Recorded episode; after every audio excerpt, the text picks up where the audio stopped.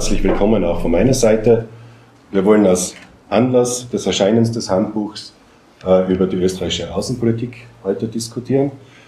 Was macht sie, was kann sie, was braucht sie und so weiter. Ich freue mich, dass Sie da sind und stelle Ihnen das Panel kurz vor. Dr. Ursula Blasnik, Außenministerin von 2004 bis 2008.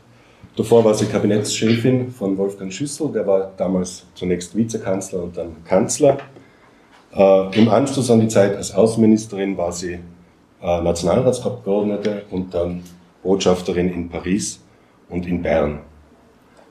Magister Simon Lochmann, der neue Leiter der Abteilung Außenbeziehungen beim Land Tirol. Und er war auch interimistischer Leiter des Tirol-Büros in Brüssel bis vorigen Mai oder so und gilt als äh, Verkehrsexperte vor allem. Dr. Franz Eder, assoziierter Professor für internationale Politik, Dekan der Fakultät für soziale und politische Wissenschaften und einer der Herausgeber des Handbuchs. Lore Hayek, PhD, Assistenzprofessorin für das politische System Österreichs und politische Bildung und die stellvertretende Leiterin des Instituts für Politikwissenschaft. Der Ablauf ist jetzt folgendermaßen gedacht. Also ich stelle den Panelistinnen jeweils eine Einleitungsfrage. Sie können dann aufeinander antworten und allerspätestens ab der zweiten Runde sind Sie alle herzlich eingeladen, sich mit Fragen und Debattenbeiträgen zu beteiligen. Ähm, Frau Plasnik, darf ich mit Ihnen anfangen? Seit Ihrem Amtsantritt als Außenministerin ähm, sind jetzt schon fast zwei Jahrzehnte vergangen und in dieser Zeit hat sich in Österreich und in der Welt viel getan.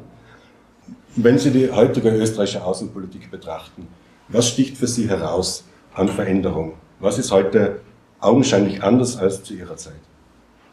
Naja, zunächst danke für die Einladung und Gratulation zu dem äh, Handbuch und all dem, was aus diesem Handbuch noch werden wird. Äh, ich finde das ganz großartig. Ich bin ein äh, Groupie der ersten Stunde sozusagen für dieses Projekt.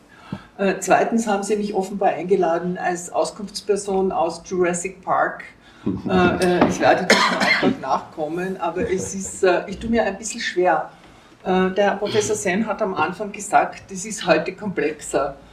Gut, das ist möglich. Es ist aber auch möglich, dass unsere Wahrnehmung ein bisschen umfassender geworden ist, auch ein bisschen tiefer. Also ich glaube, dass äh, Außenpolitik und Politik immer äh, relativ gleichbleibend komplex ist. Wenn man sich das anschaut, man glaubt, die Krisen sind jetzt, es gibt jetzt mehr und es gibt die Polykrise oder die Polykrisen. Ja, gut, äh, äh da hat es aber schon auch dicke Bretter und äh, ziemlich überlappende Krisen immer wieder gegeben. Das gehört einfach zum, zum, zum menschlichen Leben. Äh, in unserer Wahrnehmung ist das, was uns gerade bedrückt oder womit wir gerade strampeln und kämpfen, natürlich genau das, was noch nie da gewesen ist und was uns äh, daher äh, äh, zu Recht überfordert, würde ich jetzt mal sagen. Also was hat sich geändert aus meiner Sicht? noch einmal Jurassic Park. Kommt darauf an, von welchem, äh, von, von welchem Gesichtspunkt man das Ding angeht. Wenn man jetzt die Produktionsbedingungen von Außenpolitik anschaut, äh, und darum geht es ja, glaube ich, auch den äh, Autoren dieses Werkes, wie, kommt, wie entsteht Außenpolitik eigentlich? Wie sind die Verfahren, die Abläufe? Wer macht mit? Wer sind die Akteure? Und da hat sich eigentlich relativ wenig geändert. Ja? Jetzt sagt man immer, die Social Media sind äh, äh, die schrecklichen Veränderer. Also ich glaube, das wäre eine eigene Diskussion äh, wert. Ähm, ich kann mich erinnern, wenn man es von der Produktionsbedingung her angeht, dass eines der ersten Gespräche mit meinem Team, mit meinem Kabinett, äh, die Frage war, oder die, die, das dringende Ersuchen an meine unmittelbare Umgebung, gebt mir nie was nicht verifiziertes in die Hand. Und ich habe damals ein Beispiel verwendet, das haben wir auch schon alle vergessen. Äh, es wurde damals, äh, es gab Guantanamo, ich rede von 2004 in der Zeitrolle äh, rückwärts, Jurassic Park. Und es gab ein Gerücht, das wurde von einem namhaften amerikanischen Magazin, ich glaube es war Time, aber ich will sie nicht vielleicht zu Unrecht verdächtigen, Time Magazine, die haben behauptet, es wurde ein Exemplar des Korans im Klo in Guantanamo hinuntergespült. Okay, also man liest es, man schreibt sich, man kommentiert, man argumentiert, man tut was. Es hat sich dann nach einer Woche, glaube ich, herausgestellt, dass das Gerücht falsch war. Inzwischen sind aber 100, mehr als 100 Menschen gestorben, weil es hat Riots gegeben, es hat Unruhen gegeben in Pakistan, ich weiß nicht wo sonst, überall noch. Und ich habe das als Beispiel verwendet, um meinen äh, jungen Kollegen und Kolleginnen zu sagen, was immer ich sage, hat eine erhöhte Glaubwürdigkeit oder sollte es haben äh, und daher nie irgendwas Unverifiziertes. Ich wüsste nicht, wie ich das heute argumentiere und mit welchen Methoden man heute diesem Anspruch äh, gerecht werden kann. Aber ich glaube, es ist eine, eine Diskussion wert. Haben sich da die Produktionsbedingungen, unter denen wir äh, Politik machen, äh, geändert oder nicht?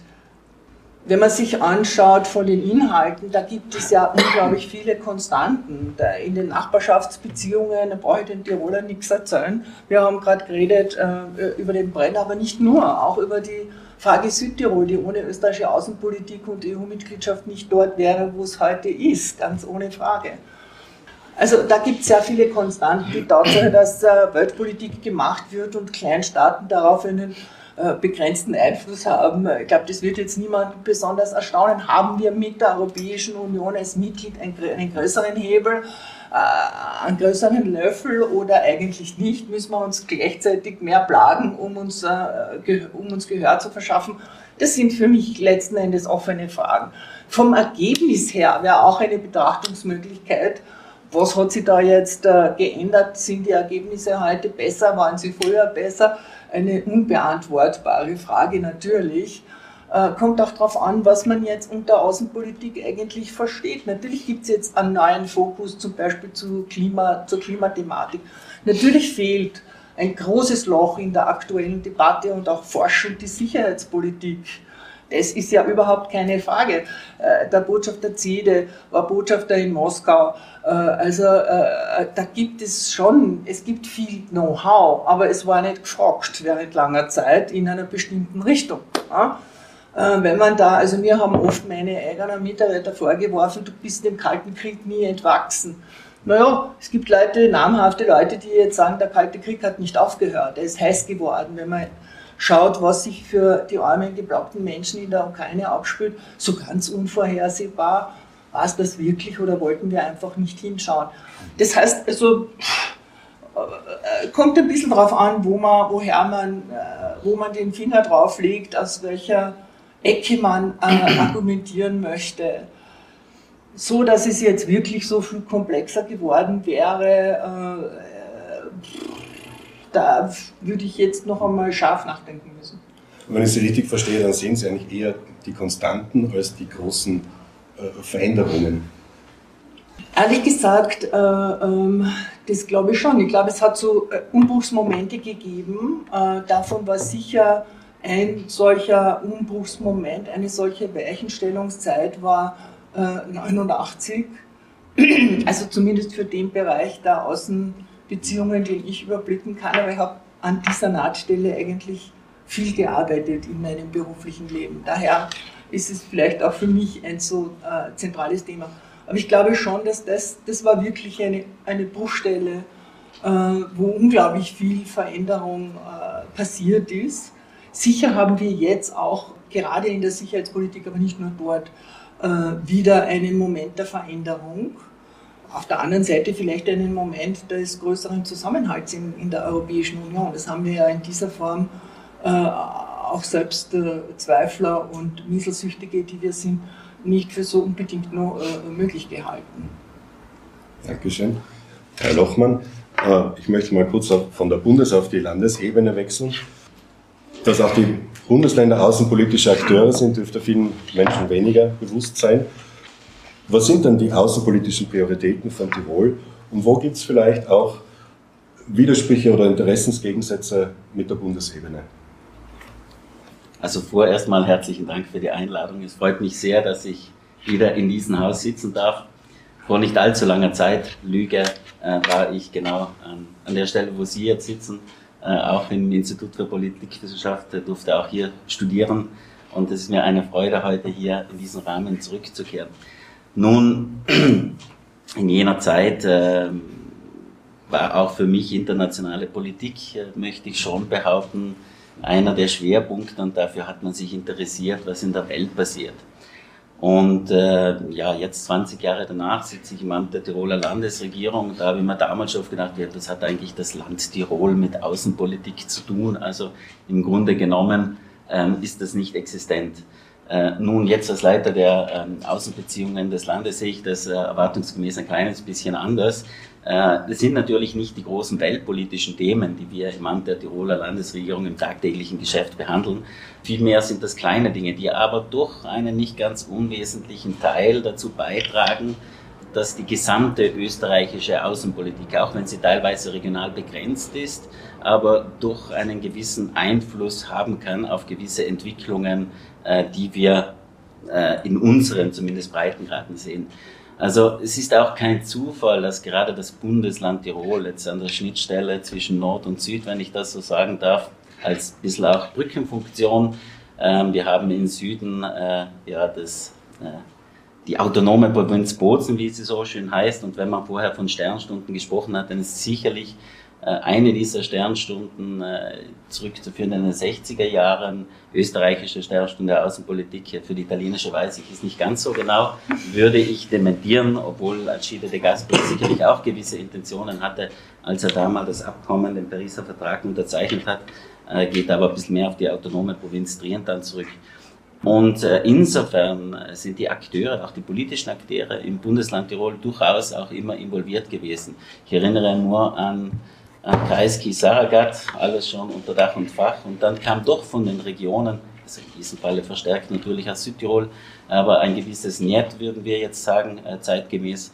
Und äh, hat natürlich viele Dinge wieder über den Haufen gewonnen. Nichtsdestotrotz am Ende des Tages eine Erfolgsgeschichte, die in den 70er Jahren im Süden äh, zu dem zweiten Paket, also zu dem bekannten Autonomiestatut geführt hat. Nun, ich möchte jetzt nicht über die Südtiroler Autonomie äh, sprechen, vielmehr aber, dass in den 70er Jahren das sehr wohl Tore und Türen geöffnet hat. Ich erinnere daran, dass vor 50 Jahren zum Beispiel, also im Jahr 1972, eine Organisation namens Arge Alp gegründet worden ist. Und äh, nun, ähm, Sie können sich wahrscheinlich nimmer erinnern, was es heißt, an der Grenze stehen ähm, zu stehen, gefilzt zu werden, hat man jetzt eine Flasche Wein zu viel mit oder auch nicht, Geldwechsel hin und her und so weiter und so fort. Also von den Vorzügen, die wir heute als selbstverständlich im Grunde annehmen. Aber was ich, was ich damit sagen möchte, ist, dass äh, damals zehn äh, alpine Länder oder Landeshauptleute, äh, federführend äh, Eduard Wallnöfer, äh, Silvius Maniago, und noch zwei andere sich zusammengeschlossen haben gesagt haben, wir müssen die Interessen unserer alpinen Regionen auch gegenüber unseren Nationalstaaten besser vertreten. Und daraufhin ist diese, ich nenne sie durchaus informelle Zusammenkunft der Argalp, die es übrigens heute noch gibt und die gerade jetzt in den letzten Tagen wieder ein bisschen mehr Drive erfährt, wenn ich so sagen möchte, und auch ein bisschen zum Schwerpunkt der, ähm, der Außenbeziehungen des Landes Tirols gehört, ähm, äh, durchaus äh, durchaus seine, seine Wichtigkeit. Damals, in den 70er Jahren, hat man von der Revolution der Provinzen geredet. Wir dürfen nie vergessen, dass in den 60er Jahren noch Attentate äh, in, in, in Südtirol waren. Und da heißt auf einmal, ja, jetzt die Südtiroler, auf einmal die Deutschen mit den Österreichern und äh, sowieso Verbrüder, kommen die Schweizer dazu. Also das war als Revolution, nur um zu sagen, ähm, dass es da schon viel Mut gebracht hat. Heute ist das für uns alles selbstverständlich. Ja. Wir sind jetzt äh, seit den 90er Jahren eingebettet in der, in der Europäischen Union. Und äh, das hat uns, äh, vor allem das Bundesland Tirol, aber auch über unsere grenzüberschreitende Zusammenarbeit ähm, schon äh, sehr geholfen. Ich darf erinnern, dass wir seit 1995 äh, das erste gemeinsame Büro in Brüssel, von dem Sie vorher gesprochen, das ich ganz kurz auch leiten durfte über zweieinhalb Jahre, ähm, das ist eines der ersten oder das erste grenzüberschreitende Büro, das wir gemeinsam als Europaregion Tirol, Südtirol, Trentino äh, eben äh, gemeinsam führen und auch dort gemeinsame Agenten äh, voranbringen möchten. Ähm, und ich glaube, dass das die Schritte sind, äh, wo wir uns also in unserer äh, Nachbarschaft äh, sehr wohl auch als Bundesländer, ob man das jetzt immer außenpolitisch nennen kann, das möchte ich mal dahingestellt lassen, aber nichtsdestotrotz ähm, schon eine gewisse Wichtigkeit speziell für uns Regionen hat. Und wenn man an, eine, an ein Europa der Regionen glaubt, ja, beziehungsweise wir mussten wirklich in den letzten Jahren ein bisschen erfahren, dass das alles ein bisschen in einer Rückwärtsbewegung war, hat natürlich mit Pandemie und Co. zu tun. Ähm, möchte ich sagen, dass die Nationalstaaten hier, oder man sieht das auch im Konzilium durchaus, ähm, dass hier gewisse Dinge vielleicht als Beispiel muss ich hier die Verkehrspolitik natürlich nennen, äh, an den Regionen ein bisschen äh, vorbeigeführt werden. Denn eines ist schon klar, ähm, und äh, auch wenn das medial vielleicht nicht so rumkommt, also äh, Tirol war in den letzten 20 Jahren, möchte ich sagen, immer sehr aktiv, wenn es darum ging, diese Interessen oder diese Schwerpunktthemen. Es bringt nichts, wenn Tirol über den Ukraine-Krieg philosophiert. Natürlich hat man eine Meinung, eine Einstellung dazu, aber das ist viel besser aufgehoben äh, im, im, im, Bundesministerium. Äh, aber ich nenne eben das Thema Verkehrspolitik, wo durchaus seit den 20, also seit den 2000er Jahren viele Dinge passiert sind, von Memoranden, wo Italien, Österreich und, ähm, und Deutschland, die sie unterzeichnet haben, äh, von einem Zehn-Punkte-Plan, das federführend eigentlich äh, vom Land Tirol aus mit dem österreichischen äh, Bundesminister, der dann in Berlin unterzeichnet worden ist. Jetzt kann man sagen, ja gut, alles informell, völkerrechtlich gar nicht bin, etc. etc. Ähm, aber äh, das sind doch Schritte, wo man versucht, für die Probleme oder die Herausforderungen, die wir hier im Land haben, auch vernetzt mit unseren Nachbarn Regionen, vor allem Sensibilität zu schaffen. Denn äh, am Ende des Tages geht es um das Verständnis zu schaffen für Herausforderungen, Probleme, die wir jetzt ganz speziell äh, in unseren Breitengraden, also sprich durchaus im alpinen Bereich haben. Daraus geboren sind dann die äh, makroregionale Strategie äußerhalb zum Beispiel der Alpen, die es mittlerweile auch seit gut sieben, acht Jahren gibt, wo es Tirol durchaus auch Engagement zeigt, speziell auch im, im Jugendbereich möchte ich dazu sagen, das ist eigentlich auch einer der Schwerpunkte und nicht vergessen, äh, darf man auch, weil ich äh, hier die Frau Vize-Landtagspräsidentin auch sehe, der, der, der Dreierlandtag, hat im letzten oder vorletzten Jahr, jetzt müsste ich lügen, im vorletzten Jahr äh, sein 30-jähriges äh, Bestehen gefeiert. Also durchaus äh, Dinge, wo wir uns versuchen, in unserer kleinen außenpolitischen Welt zu engagieren und voranzutreiben, weil wir der Meinung sind, dass gerade die grenzüberschreitende Zusammenarbeit, die Menschen kennen die Grenze teilweise oft gar nicht mehr, sie leben im Raum Kufstein und fahren nach Bayern zum Arbeiten und das ist eigentlich der Erfolg, auf den wir sollten aufbauen und weiterentwickeln, um auch Europa dann in seiner Gesamtheit in der Außenwirkung zu stärken, was wieder Themen sind, die dann andere beurteilen können. Sie haben beim, beim Begriff Medien auf mich gedeutet. Ich habe vergessen, mich selbst vorzustellen. Also mein Name ist Flo Weißmann, ich leite bei der Tiroler Tageszeitung äh, den Bereich, den wir etwas irreführend Außenpolitik nennen. Tatsächlich befassen wir uns hauptsächlich mit International Affairs. Ähm, eine Nachfrage noch, Sie haben viel von Südtirol gesprochen. Kann man sich das tatsächlich so vorstellen, dass äh, in der Außenpolitik der Länder es dann auch so grenzüberschreitende Koordinationen gibt, dass Sie sozusagen, äh, sozusagen mit Bozen gemeinsam sich auf Projekte verständigen oder ab, abstimmen und unter Umständen dann auch gemeinsam beispielsweise auf die Regierungen in Wien oder in Rom auch Druck ausüben können durchaus äh, Altlandeshauptmann, muss ich jetzt sagen, Günter Platter, äh, hat immer gesagt, ich, ich treffe den Arno Kompatscher öfter als meinen Kollegen Wilfried Haslau oder Markus Wallner. Also das heißt, äh, die, die, der Austausch mit Südtirol, der ist schon sehr eng. Äh, natürlich bei ganz speziellen Themen. Ich möchte aber fast ein bisschen behaupten, bei den großen Themen, wie die, die jetzt in Südtirol, die jetzt Südtirol bewegen, also ähm, da geht es vor allem um das Kompetenzwesen. Da ist das Bundesministerium hervorragend immer äh, mit eingearbeitet. Da gibt es auch einen relativ engen Austausch. Aber natürlich auch für ganz konkrete Themen. Äh, wenn es zum Beispiel einen Besuch in Rom gab, dann ist das meistens auch in Anwesenheit von den Südtiroler Landeshauptmann gewesen. Umgekehrt ist das ganz ähnlich, äh, wenn wir Treffen mit bayerischen Kollegen beziehungsweise auch in Berlin haben. Also da kann man durchaus sagen, dass politische oder sagen wir mal, äh, eher die schweren politischen Themen durchaus sehr eng abgesprochen sind. Ähm, was da jetzt nicht mit einfließt, aber wo es eine ganz, ganz enge Zusammenarbeit gibt, das ist über die Eureka selbst.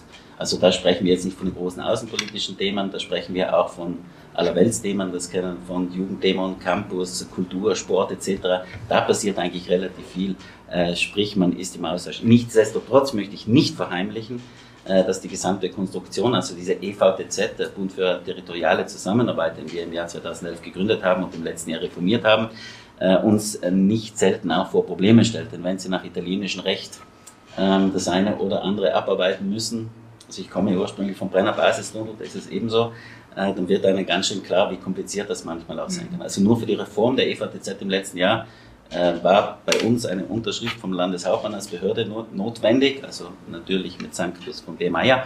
Äh, in Italien mussten wir durch fünf Ministerien. Äh, ich weiß nicht, wer schon irgendwann mal mit Behörden in Italien zu tun gehabt hat, ähm, aber auch nur im normalen Leben. Ich selbst als Südtiroler ja, auch letztens ähm, über die Botschaft und äh, wenn man das durch fünf Ministerien bringen muss, also das kann dann manchmal schon auch äh, sehr viel Zeit verstreichen lassen. Deswegen, wenn man auch manchmal die Kritik äh, äh, hört, ja, das geht zu langsam und hin und her, dann darf man auch nicht verheimlichen, dass sämtliche Prozesse, wo eben die Zuständigkeit nicht direkt bei den autonomen Provinzen in diesem Fall liegt, äh, sondern beim Staat manchmal ein bisschen schwierig werden. Da haben wir schon relativ großen Vorteil, möchte ich meinen und auch behaupten, vor allem in der Zusammenarbeit auch mit den Kollegen äh, im Außenministerium. Also auch dort gibt es ziemlich einen engen Austausch. Frau Blasnik, darf ich Sie kurz einschalten? Mhm. Sind Ihnen die Bundesländer manchmal davon galoppiert in der Außenpolitik oder andere außenpolitische Akteure? Na, aber es ist ein ganz zentraler Bestandteil jeder Außenpolitik und das ähm, äh, ist, ist vielleicht ein bisschen zu wenig bewusst, auch äh, den frisch gebackenen Außenministern jeweils. Also ich, ich, ich hatte ja den Vorteil, aus diesem Bereich zu kommen. Ich bin insgesamt äh, über 40 Jahre im österreichischen Außenministerium gewesen. Das heißt, für mich war es selbstverständlich die erste und über sieben Jahre Kabinettschefin. Also Außenpolitik, Außenbeziehungen sind immer auch eine Konsequenz, eine Folge, ein Ausfluss von Innenpolitik. Das war mir vollkommen klar. Das heißt, meine erste Reise war nicht eine Auslandsreise ins Ausland, sondern das war eine bewusste Reise von einem Bundesland in das andere. Ich habe die Bundesländer abgeklappert, weil ja jedes Bundesland eine eigene Außenwahrnehmung hat und eigene äh, Außenbeziehungen hat. Und die sind sehr, sehr unterschiedlich. Das ist ein komplett spannender Prozess, denn da wird segment wird ein Segment bearbeitet, wo die natürlich unglaubliches Wissen haben äh, und wo du äh, als Bund alles Interesse daran hast, diese Kräfte, diese Energie, dieses Wissen einzubeziehen. Es ist nicht immer einfach. Wir haben nicht immer die Lösungen erwirkt in noch so gutem Einvernehmen, die wir gern gehabt hätten. Äh, also wir denken schmerzvoll, äh, dass wir eigentlich mit der Brennergeschichte schon weiter sein könnten, schon schneller sein könnten und dass damit auch die Tiroler wieder mehr Vertrauen in die Lösungsfähigkeit auf europäischer und getakteter nationaler und regionaler Ebene haben könnten. Aber ein Gedanke noch, der mir gekommen ist, wie ich dir zugehört habe, äh, man hat in der Pandemie, ich war in der Schweiz in der Pandemiezeit, da hat man plötzlich gemerkt, was Grenzen wieder bedeuten. Ja? Also die Schweiz hat aufgehört, äh, wirklich wahrzunehmen, obwohl sie ein so äh, betont besonderer Sonderfall ist. Aber die Schweiz hat aufgehört, die Grenzen als solche wahrzunehmen. Und in der Pandemie war natürlich diese, im ersten Moment diese Schrecksekunde, wo jeder die Grenzen dicht gebauscht hat. Ich habe dann scherzhaft einmal zu einem Schweizer Bundesrat gesagt, die Grenze zwischen Schweiz und Österreich war so dicht wie zwischen Nord- und Südkorea. Es war natürlich kein gelungener Vergleich, aber in der, im praktischen Leben war es so. Ja? Mhm. Also wir mussten ersten, den ersten Repatriierungsflug äh, aus, aus äh, Dakar, den mussten wir mit einem Bus zur Grenzrheinbrücke bringen, da sind sie dann zu Schuss drüber gewackelt und auf der anderen Seite hat ein Bus sie aus äh, Österreich abgeholt. Das war nicht organisierbar, das kann man, wir lachen, wenn wir es hören. Ne?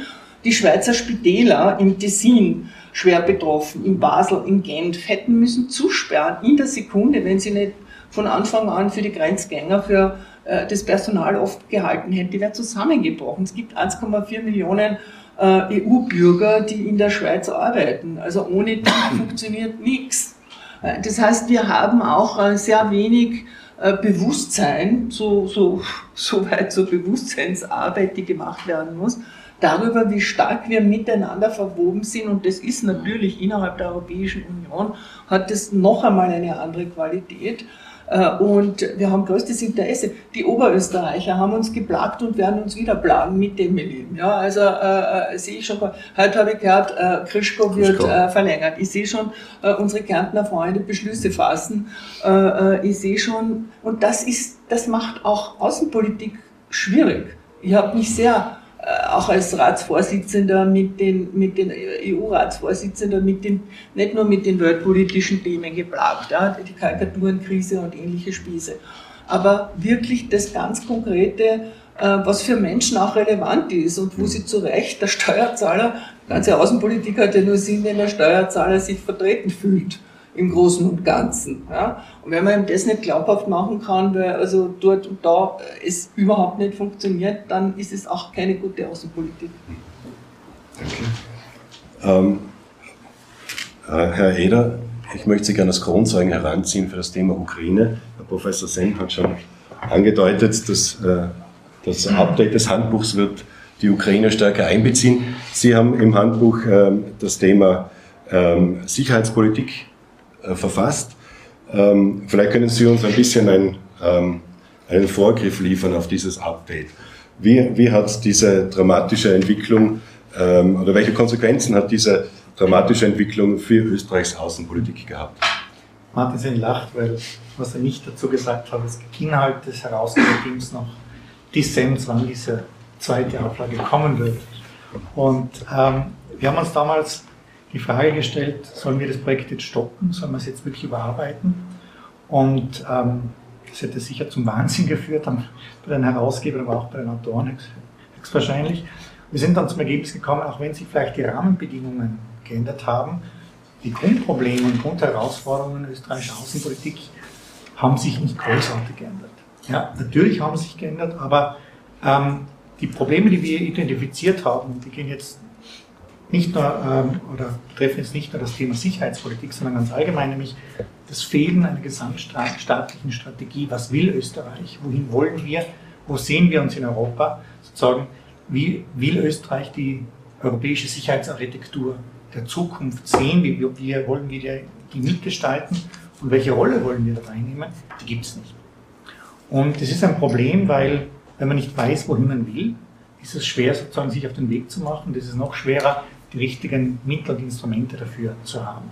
Da sind wir jetzt beim Thema Sicherheitspolitik und genau bei der Frage, was für ein Bundesheer wollen wir, was für ein Bundesheer brauchen wir. Und mein Argument ist immer jenes, und da werde ich immer ganz schön äh, stark geschumpfen aus dem Generalstab. Wir müssen zuerst wissen, was wir haben wollen, bevor wir dann festlegen, was das österreichische Bundesheer zur Erreichung dieser Ziele braucht. Weil darüber will man oft nicht sprechen. Und mein Argument, das ich eben in diesem Kapitel dargelegt habe, ist, dass Sicherheitspolitik in Österreich eine ist, die aus unterschiedlichen historischen Entwicklungen ganz stark mit innerer Sicherheit zu tun hat. Und deswegen auch das Bundesministerium für Inneres, das Innenministerium, die Sicherheitspolitik in Österreich lange Zeit, vor allem in den letzten Jahren, monopolisiert hat. Sozusagen das Bundesheer ist in die zweite Reihe gerückt als Assistenzeinheit, die man anruft, wenn man sie braucht, aber sozusagen wie Sicherheitspolitik ausschaut, wie man sie framet, was man da tut, das wird schon noch das Innenministerium tun. Sieht man auch sozusagen, die, die, das, das Ministerium ähm, und politische Macht hat, war lange Zeit das Innenministerium, ist auch jetzt noch, weniger das, das äh, Bundesministerium für Landesverteidigung. Und das, das Spannende jetzt, und ich habe es in meinem Kapitel angedeutet, dass jetzt dieses Ministerium und auch die Akteure da das Gelegenheitsfenster sind, diesen Krieg und die Änderung der europäischen Sicherheitsarchitektur, um die eigene Rolle zu überdenken und zu, ähm, sich neu zu positionieren. Und genau das tut man. Man versucht jetzt wieder hier im Bereich der Sicherheitsstrategie federführend voranzugehen. Das war etwas, was sich das Innenministerium geschnappt hat und gesagt hat, wir werden das unter unserer Ägide ausarbeiten lassen. Es versucht sich jetzt das ähm, ähm, Bundesministerium für Landesverteidigung wieder anzueignen. Und vor allem jetzt hat man es endlich geschafft, aus Sicht des Ministeriums viele Ressourcen dorthin zu bekommen, um zumindest die, die, die, die Budgetanforderungen, die man sich selber stellt, ähm, auch zu. Es wird spannend werden, weil man jetzt wieder sieht, gerade in den letzten Wochen und Monaten, dass das Innenministerium und seine Sicht auf die Dinge, nämlich Stichwort Migration, äh, Schutz der Grenzen, etwas ist, was man nicht bereit ist herzugeben und wo man sich weit wiederum positioniert und sozusagen das ähm, Verteidigungsministerium wieder ein bisschen in die Defensive kommt. Aber da ist man zumindest äh, momentan froh, man hat jetzt Budget ausreichend Geld bekommen, um notwendige und dringende ähm, ähm, ähm, Neuerungen, also Neuanschaffungen zu machen. Aber ja, es wird spannend werden in Österreich. Und die, die, die Grundthese, die wir hier in, in, im Handbuch formuliert haben, die ist noch nicht gelöst. Wir wissen nicht, wohin wir wollen. Wir wissen nicht, ähm, wie der Weg dorthin ausschauen soll und was wir auf diesem Weg überhaupt beizutragen haben. Und solange das nicht gelöst ist, ist alles andere sozusagen schön und gut, dass man hier investiert, aber es bringt mittel- und langfristig nichts. Aber wenn ich es richtig verstehe, dann kann der Ukraine-Konflikt jetzt auch ein bisschen als, ähm, als eine Art Katalysator wirken für diese innerösterreichische Debatte genau. oder auch für sagen wir, innerösterreichische Machtkämpfe zwischen Behörden und, und es sind, Gerangel und Zuständigkeiten. Es sind bürokratische Gerangel, die es immer gibt in Bürokratien und Budgets. Das ist immer die Frage, wer bekommt am meisten vom Budget. Und äh, das ist ganz normal, dass sich hier Behörden Gelegenheitsfenster suchen, um zu argumentieren, warum gerade jetzt es notwendig ist, in ihrem Ministerium zu investieren. Aber es sind auch ganz grundsätzliche Fragen, die man diskutieren muss und die nicht ohne viel Hirnschmalz und ohne und mit sehr viel Auseinandersetzung geführt werden müssen, nämlich wie wollen wir uns europaweit positionieren? Ist die Neutralität, ich sage es ganz offen, immer noch ein Konzept, das wir uns leisten können, leisten wollen? Wenn nicht, und darüber kann man diskutieren und muss man auch diskutieren, ergebnisoffen. Was wäre die Alternative? Ist die Alternative der Weg, den Finnland und Schweden geht? Ist die Alternative zu sagen, okay, wir versuchen es innerhalb der Europäischen Union zu führen? Was bedeutet Solidarität innerhalb der Europäischen Union? Und wenn wir A sagen, müssen wir dann auch B sagen. Und diese Fragen werden schlicht und einfach nicht angegangen, nicht diskutiert, weil man Angst davor hat.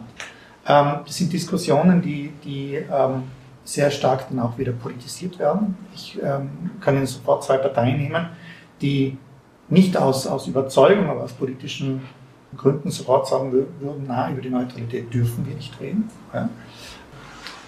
Das heißt... Das Entschuldigung, sind, ich bin Journalist. Welche Parteien sind das? Das sind die FPÖ und die SPÖ, die äh, in diesem Bereich, würde ich sagen, wirklich ganz klar ähm, ähm, einen politischen Mehrwert sehen, dass man über dieses, oder dass man die Neutralität nicht anfasst.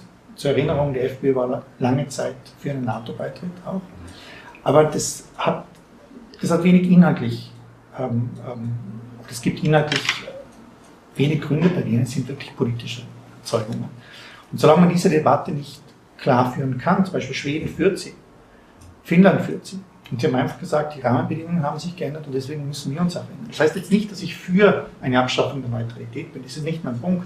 Aber wir müssen zumindest darüber reden. Wir werden am Ende des Tages dann sagen, okay, wir bleiben bei unserer Neutralität aus diesen und jenen Gründen und daraus folgt Folgendes, soll mir das recht sein. Aber nicht darüber zu diskutieren und zu sagen, es ist ein Tabuthema, ah, das funktioniert nicht. Und vor allem, ähm, das sage ich auch als Steuerzahler, wir können nicht auf der einen Seite in ein Instrument sehr, sehr viel Geld reinpumpen, wenn wir auf der anderen Seite nicht wissen, was wir mit diesem Instrument tun wollen. Hm. Frau Blasnik, Sie haben etwas eingeworfen. Ich bin ganz und gar mit dem Herrn Professor einverstanden, bis auf äh, äh, den Punkt, dass wir nicht wissen, was wir wollen. Ähm,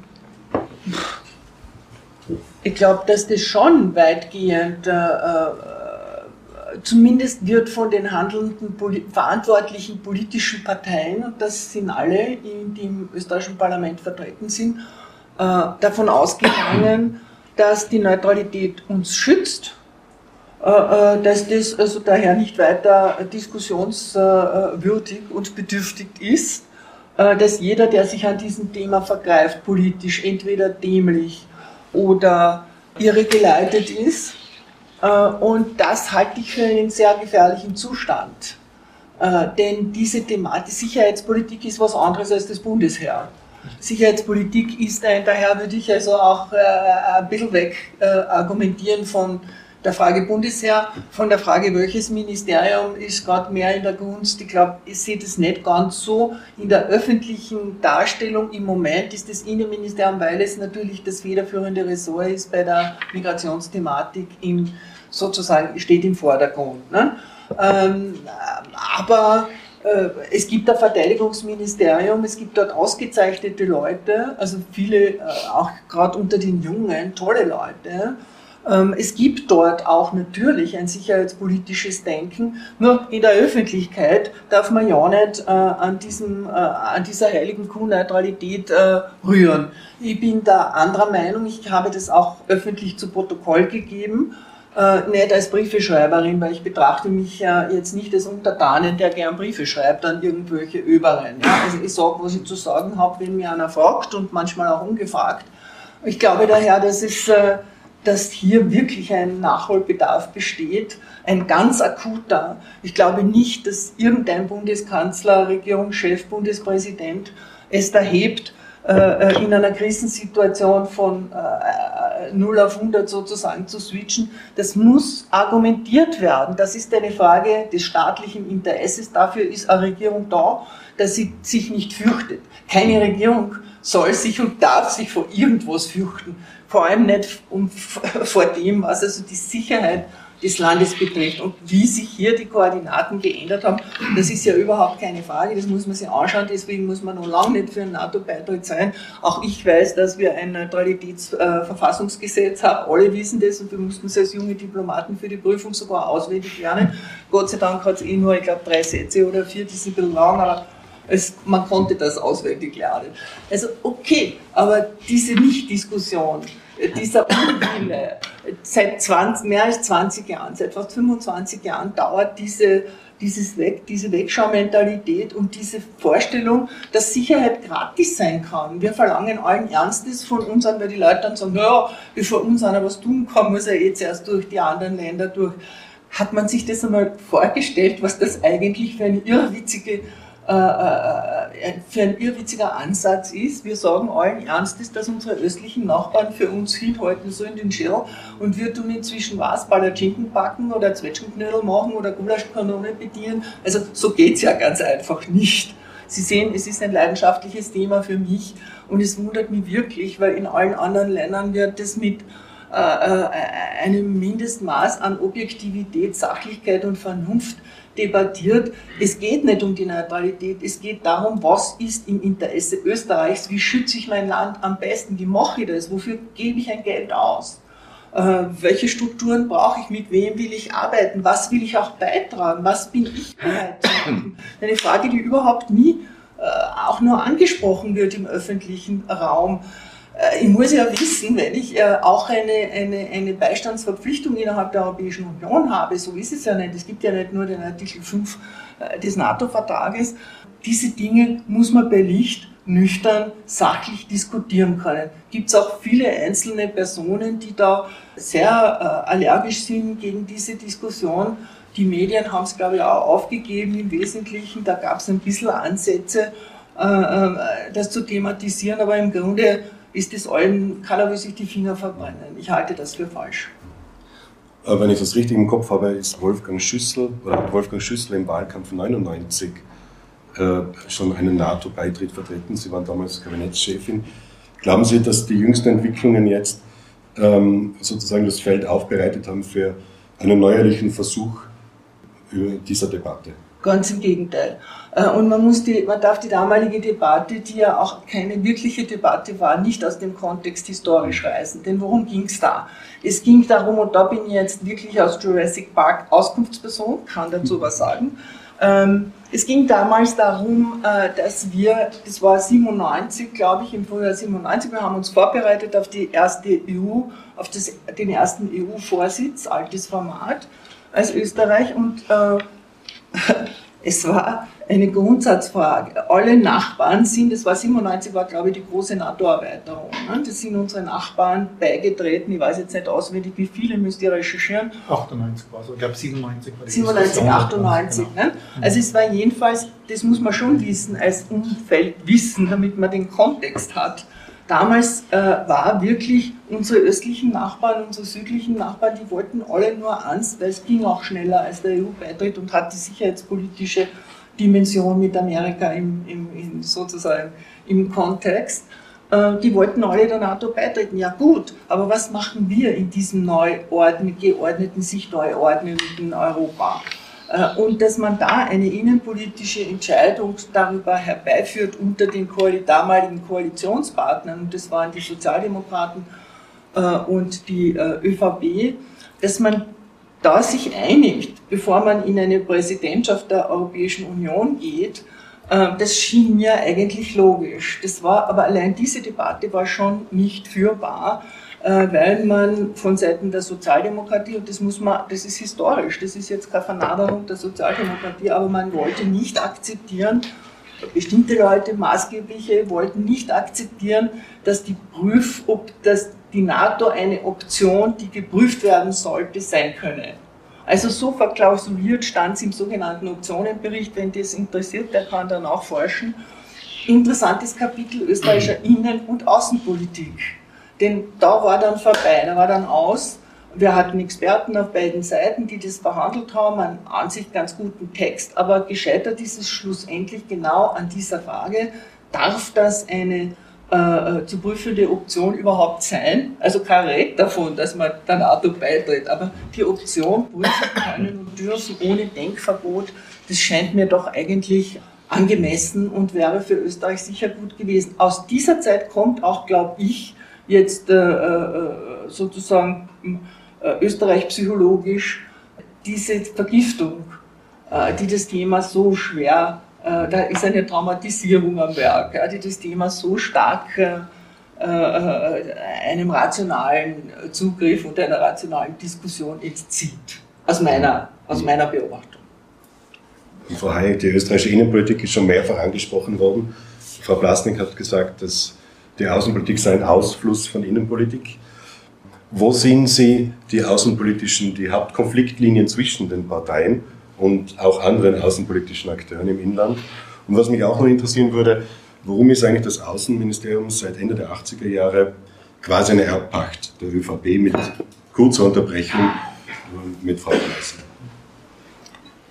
Danke, ja, ich würde das gern mit einer These beantworten, die, das ist mir bewusst angesichts des 800 Seiten dicken Buches, vielleicht hier ein bisschen unfreundlich aufgenommen werden wird, aber die These lautet, eigentlich gibt es in Österreich ja überhaupt keine Außenpolitik, sondern die Außenpolitik ist eigentlich in Österreich nur ein Politikfeld der Innenpolitik und ein Spielfeld für parteipolitische Auseinandersetzungen. Und es gibt für diese These eine, eine freundliche, eine optimistische Begründung und eine pessimistischere, ich leider eher anhänge, aber ich fange mit der optimistischen an, die, die ist, dass viele relevante Politikfelder einfach immer mehr europäisiert werden. Es gibt ganz viele Politikfelder, in denen Außen- und Innenpolitik verschwimmen, natürlich Wirtschaft, aber auch Umwelt, Klimaschutz, Bildung, äh, diverse Dinge. Es entsteht also eine Art europäische Innenpolitik und diese Politikfelder werden auf einer europäischen Ebene nicht in Form von äh, bilateralen Außenbeziehungen verhandelt, sondern mehr in, in, in, Form eines europäischen Föderalismus, wenn man so will. Ja. Also es, es ist dann so, wie wenn man außenpolitische Verhandlungen zwischen Tirol und dem Bogenland äh, durchführen würde. Das heißt, wir haben hier einfach eine an viel starke Verflechtung dieser Politikfelder. Und ich finde, es ist zwar bezüglich äh, Außenpolitik und Pandemie schon auch Negatives gesagt worden, aber ich finde, es in, in der Gesundheitspolitik schon auch in positiver Art und Weise gemerkt, wie man hier auf europäischer Ebene zusammengearbeitet hat in der Pandemiebekämpfung, insbesondere bei der Frage der Impfstoffbeschaffung. Ist, hier, ist hier Europa tatsächlich mehr oder weniger als äh, einiger Akteur aufgetreten und diese einzelnen nationalen Interessen sind irgendwo in den Hintergrund getreten. Die pessimistischere Begründung ist die, ist die Frage, wenn es um österreichische Außenpolitik geht, gibt es noch einen, einen Konsens über das nationale Interesse, was im Zentrum der Außenpolitik stehen sollte? Und da muss man als, als Beobachterin der letzten 20, 25 Jahre sagen, eigentlich gibt es das nicht mehr, weil es treten parteipolitische Interessen an die Stelle von diesem nationalen Interesse. Wir sehen das insbesondere in zwei Politikfeldern, finde ich ganz stark. Das eine ist die Frage der Europapolitik an sich. Ja. Es ist, wenn man sich das Parteienspektrum anschaut, gibt es eine extrem starke Breite von was soll Europa überhaupt sein und was soll unsere Rolle in Europa sein und so weiter. Es gibt hier überhaupt keine klare Definition, was ist die österreichische Position.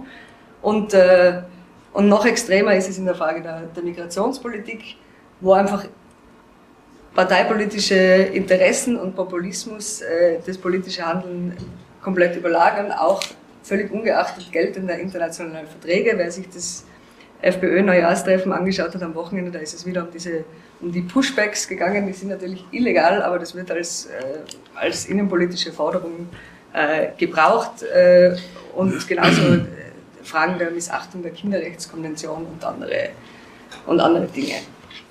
Ich möchte es nur an einem Beispiel illustrieren. Wir erinnern uns an, an das Veto Österreichs gegen den Schengen-Beitritt von Rumänien und Bulgarien Anfang Dezember. Etwas, was man jetzt, mit, wenn man es mit klassischen mit, dem, mit der klassischen außenpolitischen Brille betrachtet, doch recht drastische Konsequenzen äh, nach sich gezogen hat mit dem, mit dem Abzug des rumänischen Botschafters zum Beispiel.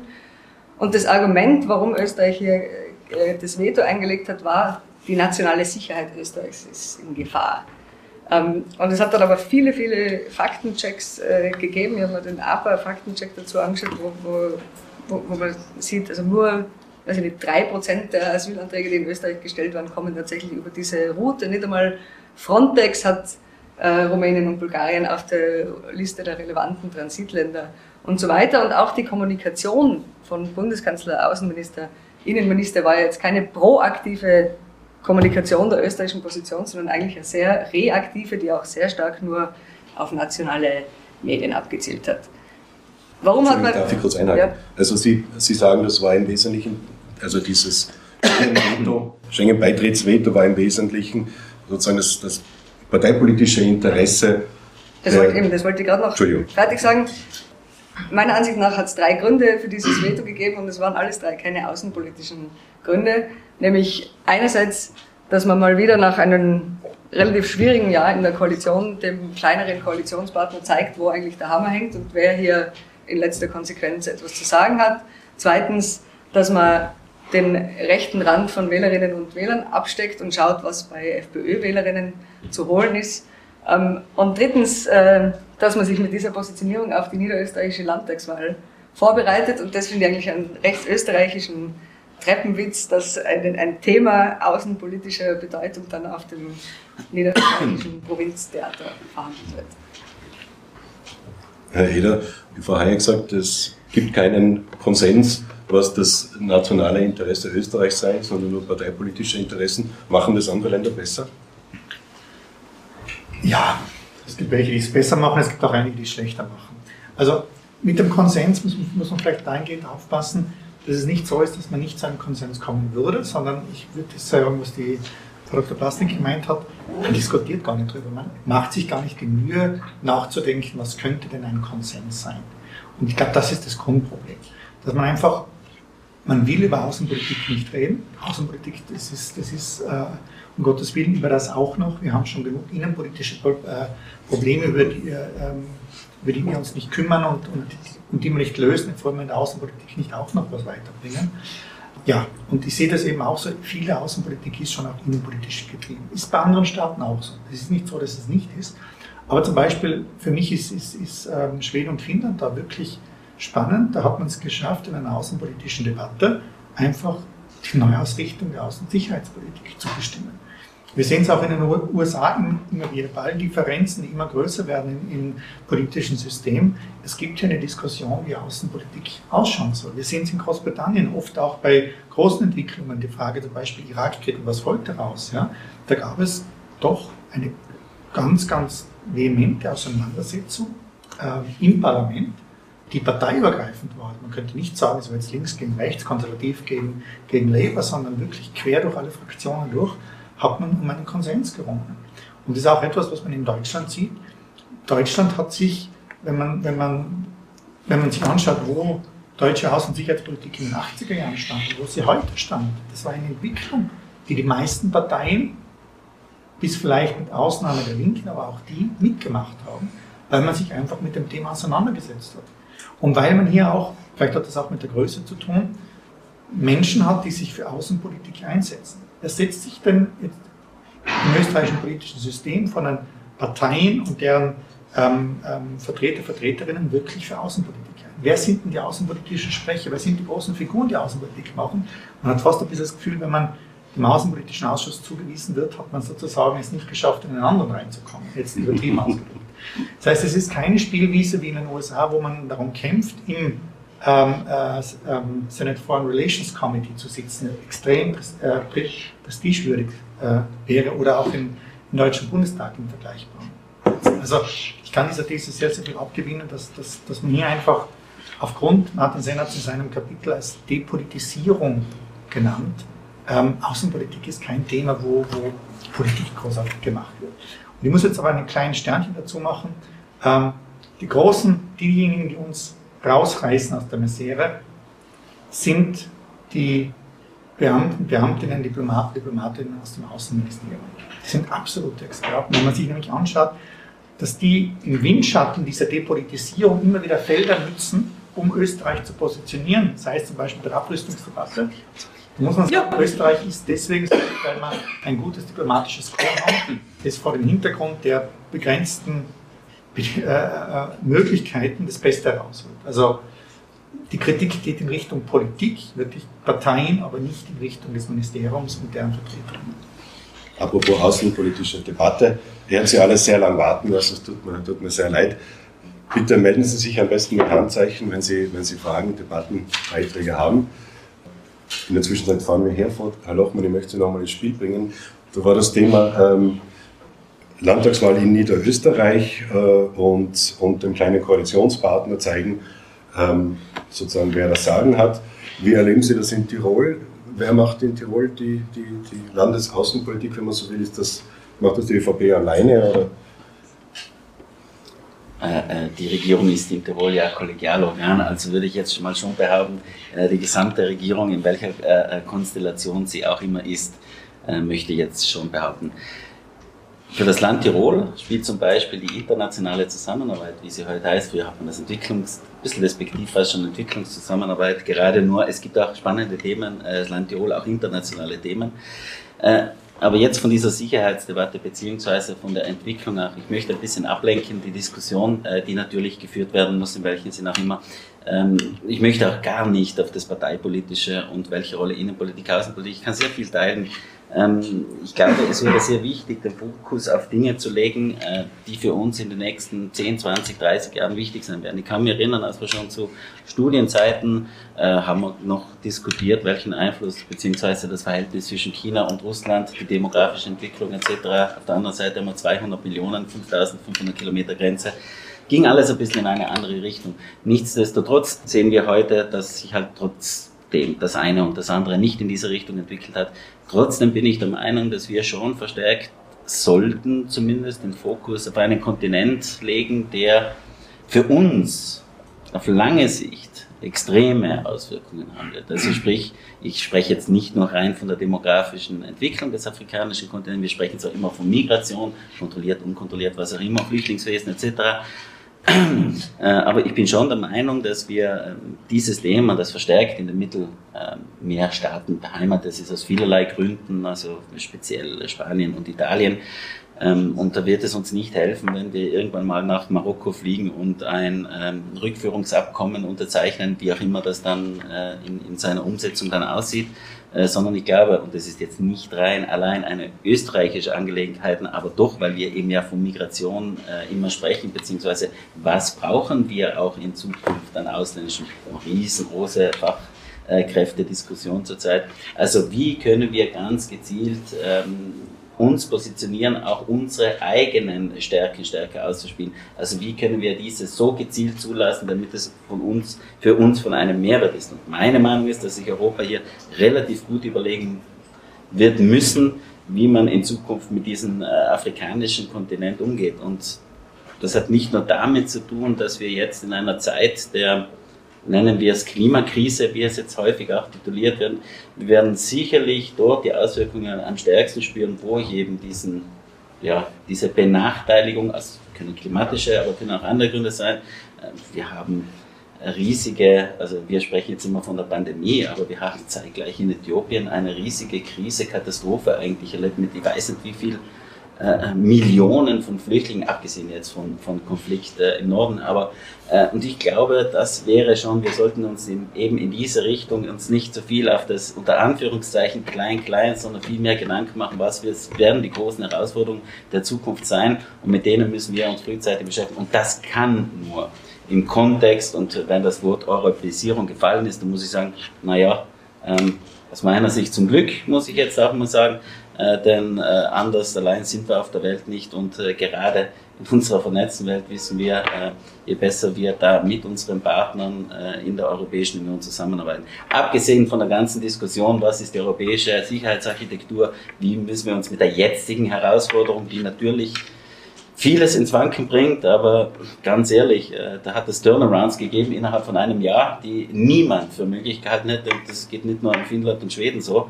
Ähm, sondern das hat andere Staaten auch betroffen. Dazu muss man allerdings sagen, sind ja auch Experten in transatlantischen Beziehungen, äh, das, was Frankreich schon vor 20, 30 Jahren gefordert hat ja, und vor allem aus deutscher Sicht äh, sehr lange, wie man sagen, in Frage gestellt worden oder nicht verfolgt worden ist, hat auch sicherlich damit zu tun, dass auch die Vereinigten Staaten, obwohl Trump immer geschrien hat, ihr müsst auch einen Beitrag leisten in der NATO etc., obwohl die Vereinigten Staaten, speziell militärisch-industrielle Komplex, äh, hier ganz etwas Gegenteiliges äh, im Grunde vorhatte, auch mit Europa. Äh, vielleicht ändert sich auch das jetzt in Zukunft. Vielleicht hilft auch das in der Entwicklung einer gemeinsamen europäischen Sicherheits- und Außenpolitik. Und in weiterer Folge auch, wir nennen das zwar Migrationspolitik, aber das hängt alles, das ist so eng verwoben alles. Und ich glaube, dass es einer der Schwerpunkte ist, mit denen wir uns beschäftigen sollten. Unabhängig jetzt von der Debatte. Äh, Sie, Frau Dr. Plastik, kennen das besser. Sie waren lange in der Schweiz, wie man dort mit dem Neutralitätsbegriff umgeht, ähm, beziehungsweise wie man auch dort damit sozialisiert wird. Das wollte ich schon sagen, von klein auf, äh, spätestens wenn man dann zum Militärdienst geht.